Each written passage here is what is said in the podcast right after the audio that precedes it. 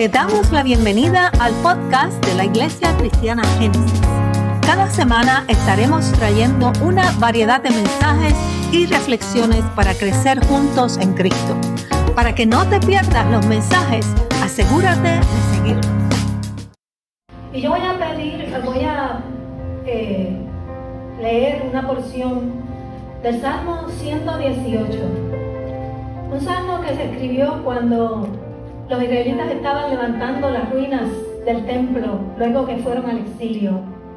Y es un salmo muy precioso porque ellos se dan cuenta de la misericordia que Dios ha tenido con ellos, que les permitió regresar, les permitió cuando ellos pensaron que ya no tenían ninguna esperanza, están nuevamente en su tierra, en la tierra del Señor.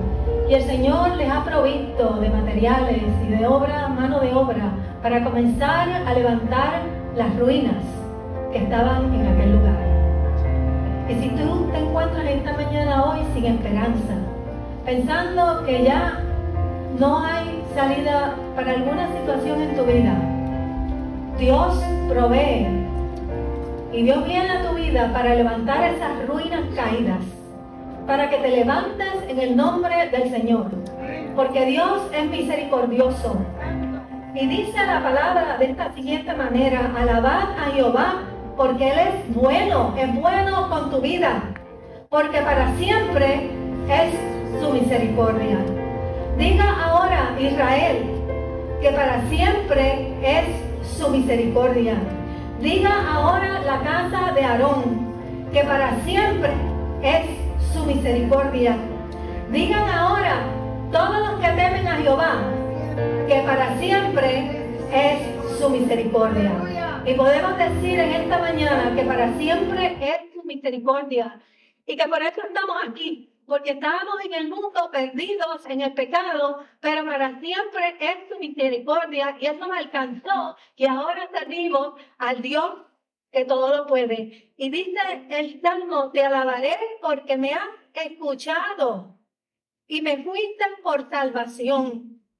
Dice, este es el día que hizo Jehová. Nos alegraremos y nos gozaremos en él. Mi Dios eres tú y te alabaré. Dios mío, te exaltaré. Alabad a Jehová porque Él es bueno, iglesia, porque para siempre es su misericordia. Este es mi Dios, dice, mi Dios eres tú, te alabaré. Dios mío, te exaltaré. Estamos listos para alabar al Dios de nuestras vidas, al que para siempre tiene misericordia para con nosotros. Les damos las gracias por acompañarnos y escucharnos en el día de hoy. Te exhortamos a que estés atento a nuestro próximo. Si aún no lo has hecho, asegúrate de seguirnos y dejar tus comentarios.